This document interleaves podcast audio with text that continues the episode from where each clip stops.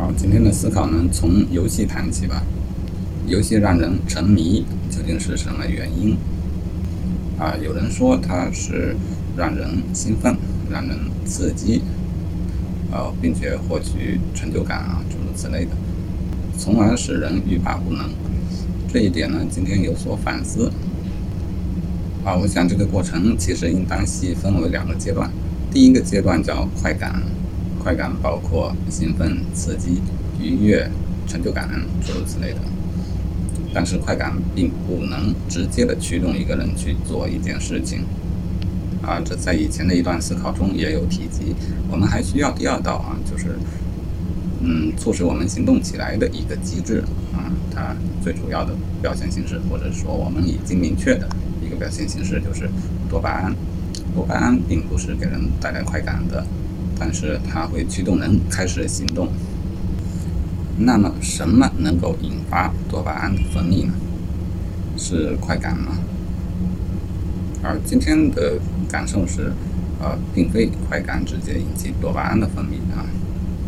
有这样的例子，比方说你在打游戏的时候，呃，初期呢，快感、愉悦感啊，以及多巴胺的分泌似乎是同时都产生了，但是。游戏让人沉迷，沉迷变为长时间的静音其中。嗯，到了后期的时候，其实你已经感受不到这种快感和愉悦，但是呢，多巴胺仍然在分泌，它会让你继续机械的完成这些动作啊。也就是说，行动仍然在继续，但这时候已经没有快感的参与。这是什么原因呢？是什么？让多巴胺继续的分泌，我想呢，多巴胺的分泌未必与快感有关，这也应该是一个例证。啊，以上的现象呢，应该可以佐证，快感并非多巴胺产生的来源。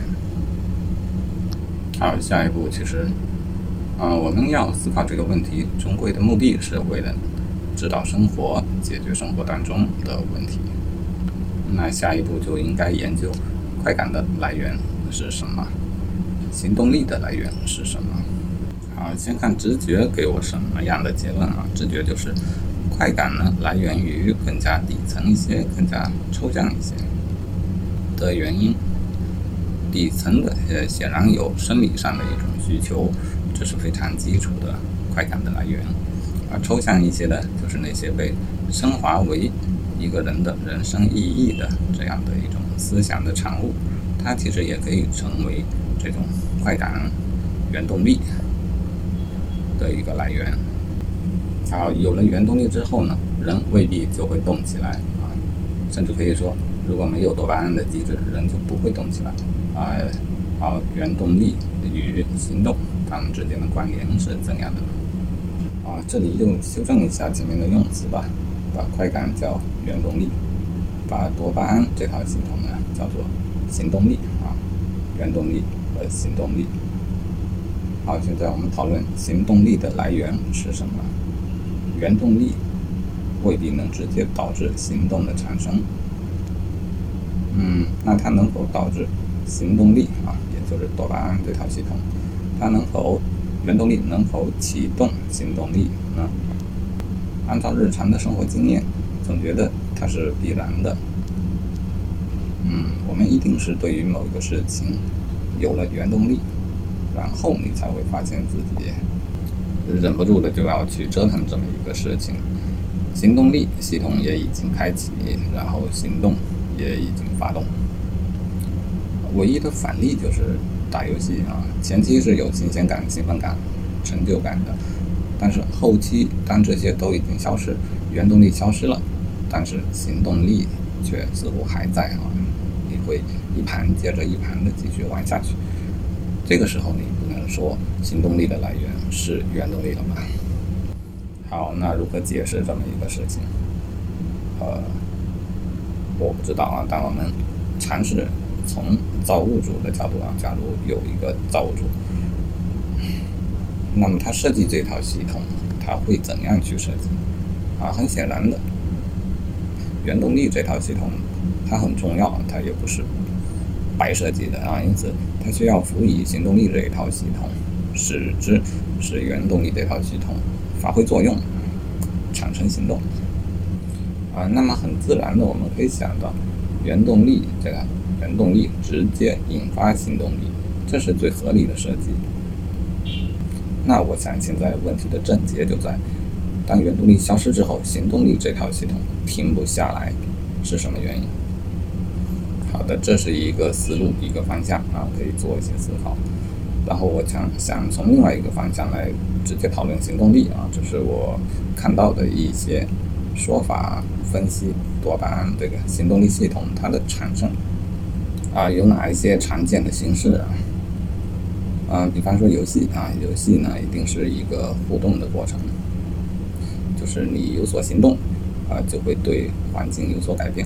环境有所改变呢，它就会反馈你改变后的信息，啊，让你感受到你的行动呢是运行在，你的行动是有效果的啊，它不是在空转的。呃，要达到这一点呢，就需要感受外界的刺激，然后做出决策，呃，付诸行动，然后呢又能感受到这个行动对于外界的改变的效果，这个效果如果越是立竿见影呢？则对于行动的坚持越有帮助。换句话说，这样的情况下，行动力能够被行动力就会被更大的激发出来，也就是多巴胺的分泌会更加的旺盛一些，旺盛一些。好，那我们来考虑这个案例。如果他这样设计啊，宇宙这样设计了我们，这也是很有道理的。呃，因为既然它要给你赋予行动力，那么你的行动呢？一定是要能够得到反馈的，啊，如果你的行动改变不了这个世界，或者改变了你也得不到这个反馈啊，那一定会，那这种状态下你是否还有必要付出行动，都变成一个未知的问题啊。或许你的行动是没有效果的，那就无需做出行动。哎，啊，由此我觉得行动力这一套系统的设计呢，它必然要。考虑到它的终极的目的能否达成啊，就是它的行动是否有效。如果有效，我方才分泌多巴胺；而是否有效呢？可以通过一些客观的事实来判断啊，就是你是否能够呃方便的获取这个外界的刺激，呃，你获取的外界刺激是否足够的丰富，是否足够的及时啊，就是你。随时有行动，行动有改变，改变有反馈，你是否能够随时得到？而这整个流程运行的越顺畅，你一般便会被认为是值得行动的时刻到了，啊，于是行动力的系统就被启动了，或者被加强了。啊，我想这可以比较好的解释啊，那种，呃，为什么游戏能够。激发一个人的多巴胺分泌水平，包括呃社交媒体，包括短视频啊这些形式，为什么能够激发多巴胺呢？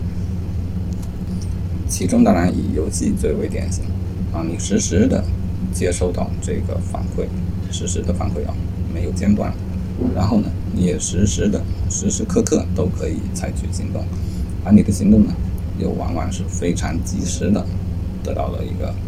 呃，而你的行动呢，又可以很及时的去改变这个外界条件。当外界条件变化之后，你又可以最快的得到这一个反馈。因此呢，在游戏当中，这整个，因此在游戏当中，这整个流程是运行的最为紧凑的，也就是说，前面所说的那些条件，它都是最为满足的。所以，我想，这就是游戏为什么能够，所以这就是游戏为什么能够激发我们行动力的原因。好，那你又如何解释啊那种玩游戏玩到后面，呃，已经丧失了原动力，但是行动力还在继续的问题？啊，我想前面就是为了解释这一个问题，因为行动力它的根本目的，它要求。当你行动的时候，行动需要符合，或者尽量要符合这这一些条件啊，那就是有呃外界的刺激啊，以及行动所带来的快速的一个反馈啊，这样的信息是必须有的。因此，在设计行动力这一套系统的时候，不得不考虑这一些因素啊，或者说，当这一些因素存在啊，或者这些因素更为丰富的时候，我们的行动力系统呢，就会倾向于开启。这是一个自然的，这是一个很自然的，也很合理的一个设计啊。但是呢，计划没有变化快。当我们呃回顾人类的，啊回顾我们以往的生活，人类的生活，呃，当你与这个社会有充分的互动啊，并且能够确定自己的行动能够改变这个社会的时候，那么你就应当去行动。而且行动也会更加的有效，而且这个行动呢，对于你的驱动力，驱动力的实现一定是会有帮助的。好，但现在的社会开始发生了变化，我们获取资讯啊，接收世界的刺激的形式开始转变，我们不再接触到一个啊自然的自然界，我们接触的是一个人工的环境。而这个人工的环境呢，啊，比方说游戏啊，它经过统计，它发现丰富的刺激、迅速的反馈，啊，这一些会把人拖住，啊，那因为资本是逐利的嘛，他不会去考虑你的根本目的是什么，他只会觉得这是一个好的项目，他只会去加强你这一方面的感受。啊，于是游戏就逐渐演变成现在这个样子。我们时时刻刻感觉自己都在接收新的讯息，啊，我们时时刻刻都在感觉自己在接收这个世界给我们的信号。时时刻刻我们觉得可以做一些动作，时时刻刻我们所做的动作的反馈都能及时的传达给我们。这或许就让我们的身体系统有一点迷失。这或许就持续的激发了我们的行动力的系统，让我们不停的一局又一局连续的玩下去。这个时候呢，驱动力可能已经消失了，行动力变成在空转啊，他没有为了一个自己真正想要的目的而行动，他单纯就是为了行动而行动啊。我们一般把这种情况就叫做沉迷。这一种沉迷区别于我们真正为了自己的人生目的、人生意义而采取持续的行动，这样一种真正意义上有效的、有意义的沉迷。这种沉迷是为了沉迷而沉迷，这种沉迷是一种虚假的环境欺骗了我们行动力的系统而产生的沉迷。好，那应当如何解决呢？解铃还须系铃人。自然的规律啊，人类的生理规律是是长期的进化而来，我们短时间内是无法改变它的。那么，我们就应该去改变产生这种现象的环境。最简单的就是我们放下手机，因为手机并非一个自然的环境。大自然原本。良好的设计，它是基于一个自然的自然而设计，它无法应对我们这种人工的自然、虚拟的自然。唉，所以我想，在我们的生活越来越虚拟化的这个过程当中，必然会产生许多的冲突，与人的本性有矛盾的冲突。未来的人一定会找到一些方法去克服。啊，但是在找到这些方法之前呢，我们能做的最为明显的就是多去接触真正的自然的自然。